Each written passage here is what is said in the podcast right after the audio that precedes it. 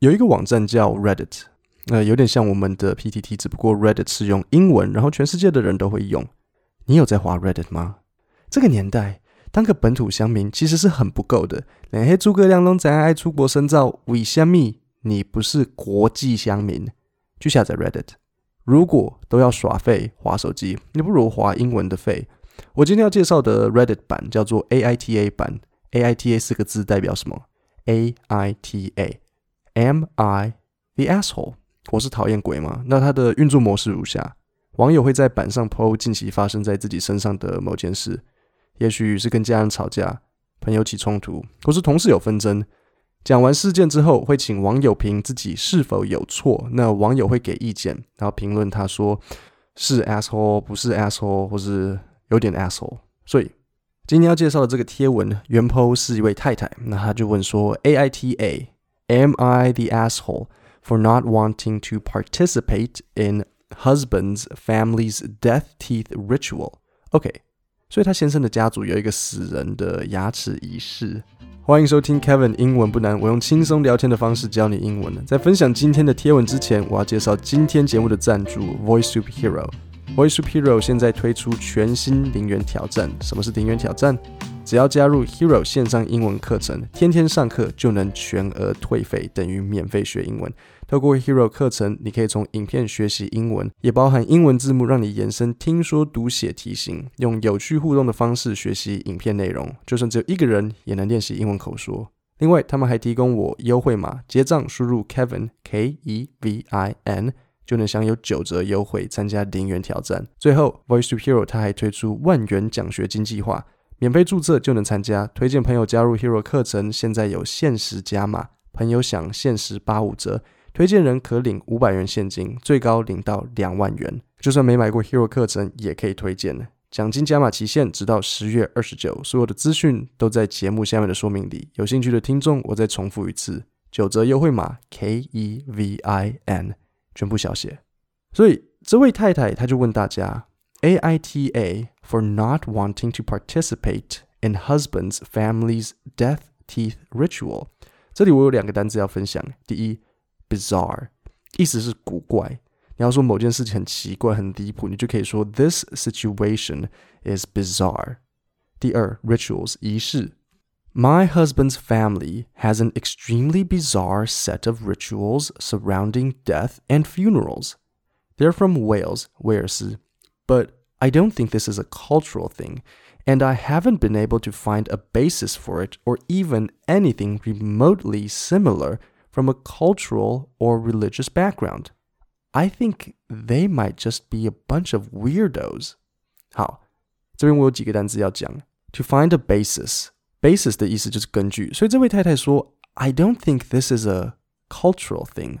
我不认为这是个文化问题。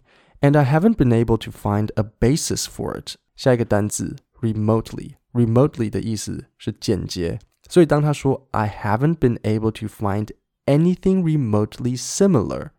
他说我完全找不到任何文化宗教相关的背景去解释他们的牙齿仪式，所以最后他才说，I think they might just be a bunch of weirdos。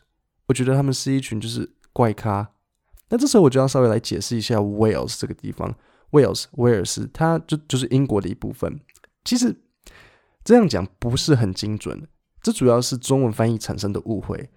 我简单讲一下。我们所说的英国，按照英文全名叫做 United Kingdom of Great Britain and Northern Ireland。通常大家说 United Kingdom 或是 UK，所以当你问一位英国人他从哪里来，他们会说 I'm from the UK，或是他会说 I'm British。这个 United Kingdom 所谓联合王国由四个国家组成：Scotland 苏格兰、Wales 威尔斯、England 英格兰，还有最后一个大家不太知道的 Northern Ireland 北爱尔兰。你可能好奇，那南爱尔兰呢？没有南爱尔兰，就直接是爱尔兰。原本爱尔兰也是 United Kingdom 的一部分，但是在一九三七年爱尔兰独立，北爱尔兰没有跟进，他们继续当 UK 的一部分，所以才变成今天的模样。像那个我很喜欢的拳击手，不是拳击手啊，就是我不知道中文叫什么 UFC 选手 Conor McGregor，他是爱尔兰人。讲到这里，这位太太还没有解释到底是什么仪式，所以接下来他就讲了。So here goes. in my husband's family, before a corpse of a recently deceased family member is buried, they will have all of the teeth of the deceased knocked out and will give one tooth to each of their living relatives to keep with them in a fabric pouch, which they're meant to keep with them. 以防你听不懂，我我整个解释一下。先生家族里，当一个家族成员去世要埋葬之前，他们会把这位刚去世的人的牙齿敲下来，然后给其他家族成员放在一个小绒布袋里保留。我一开始读到的时候也很惊讶，所以这里我有三个单词要解释：corpse 尸体，deceased 死者。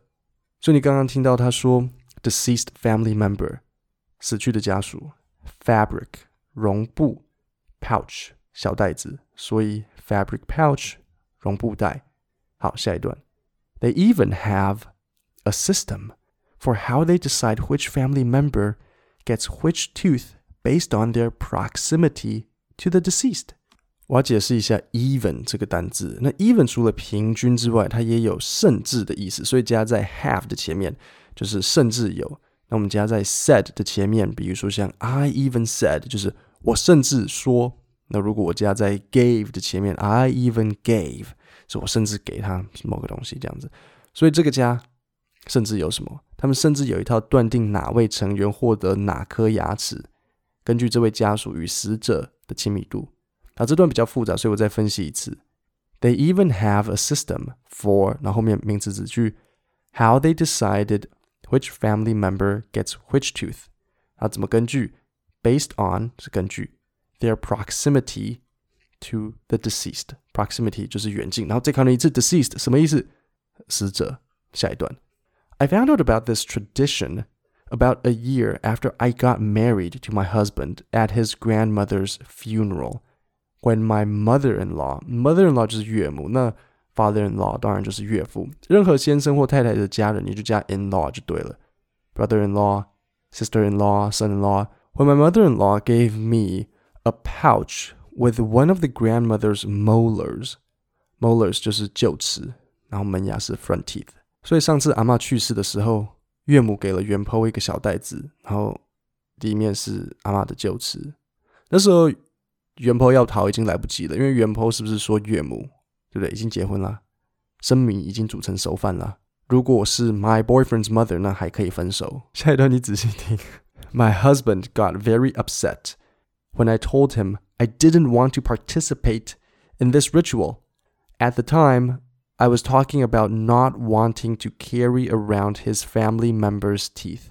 But apparently, it's expected that after I die, they'll knock out my teeth to be distributed to the family members. 这边有三个单词要分享。第一，apparently 显然，很适合用来作为语气转折的。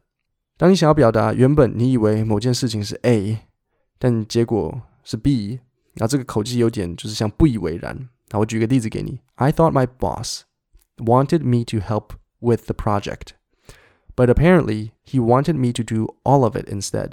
我原本以为是要帮忙我老板，不过很显然是他想要我全部自己来，所以 apparently 就是这样子，就是很不以为然的，就哦原来是这样子。好，第二 expected 预期某件事，but apparently it's expected that 原来预期的是我死掉之后也要把我的牙齿敲掉。第三 distributed 分发，所以这位元婆一开始说他不想要拿阿妈的牙齿，结果竟然他死后牙齿也会被敲下来发给未来的后代。下一段。my husband asked me whether I would really deny my children the opportunity to have something to remind them of me after I pass away。这里有一个单词要讲，那就是 deny。deny 当然就是拒绝的意思。这边要注意这个句型，deny my children the opportunity，意思是拒绝小孩这个机会。我真的没有想到，不能获得牙齿，竟然是拒绝某个机会。下一段。 I'm trying to be understanding and polite. And also, his family is lovely. But to me, this whole practice seems completely insane. I don't want my teeth knocked out and distributed to a bunch of relatives. And there's no way in hell that my side of the family will understand or accept this. AITA, am I the asshole for not accepting this? Based on how our last conversation went, I think he's considering divorce. Understanding 就是很能理解。例如，我可以说 Jack is a very understanding person，或是 Jack is understanding of the situation。最后又出现一个 based on，又出现一次。Based on how our last conversation went, I think he's considering divorce. 我考你，所以先生在考虑什么？Divorce，离婚。 老实讲了，我会说这个错的是先生。我觉得你家有这种奇怪的传统，本来就是要先沟通啊。有脑的人都会知道要先讨论，就是就是你要找机会把这个话题偷偷偷偷溜进去，你知道吗？例如，好，我们可能约会了约第五六次，交往半年了，你就要带话题。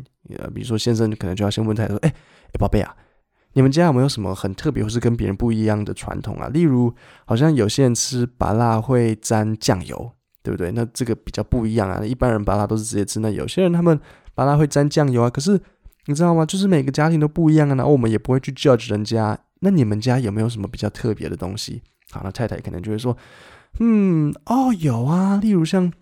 这个我们感恩节啊，因为人多，所以我们除了吃火鸡之外，还会另外准备一只烤鸡，所以我们会双鸡哈，一个一个火鸡，一个烤鸡哈。然后先生就可以趁这个机会说：“哦，是哦，哦，好奇怪哦，哼，可是看来每一个家不一样，哈哈。嗯，我想想看哦，嗯，我们家有没有什么？哦，有啦，就就有一个小的啦，就是我们家哈，人死掉之后，我们我们会把他的牙齿敲掉，然后放在绒布袋里面，然后发给大家。”我我只想到这个，我觉得这其实也还好哈。可是你们家那个两只烤鸡还真有趣，好，这就是讲话的艺术。你要让对方觉得是他有问题，知道吗？这样子你的问题就还好。你看，我如果我是那个先生，我是不是就双手一拍？你看，你看没事。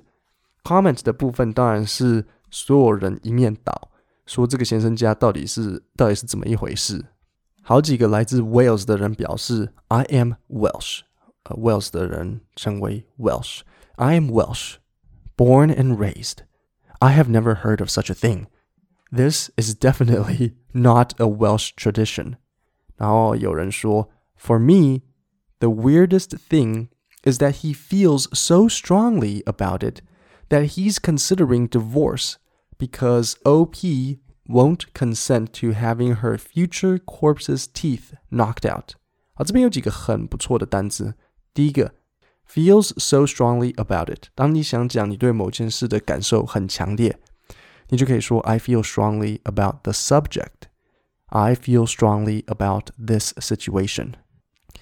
下一个单词 consent，c o n s e n t，consent 的意思就是同意，意思比较像是有点像是允许，法律文件很容易看到。那这里我提醒一下，O P 就是原 PO 这是 original poster 的缩写。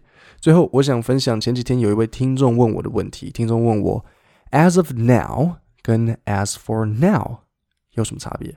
我差别其实很简单，我现在就可以告诉你，as of now 等于 from now on，就是从现在开始。as for now 意思是 right now，所以 as of now 从现在开始，I will no longer drink Coke。as for now 现在 let's go to the library。 任何问题都可以 IG 或脸书粉专联络我，我会尽量回答。下礼拜一样是 I am the asshole，我会告诉你们一个关于男朋友假借宗教的名义，然后不打扫家里的故事。今天的内容就到这里，我们下礼拜三见，谢谢大家。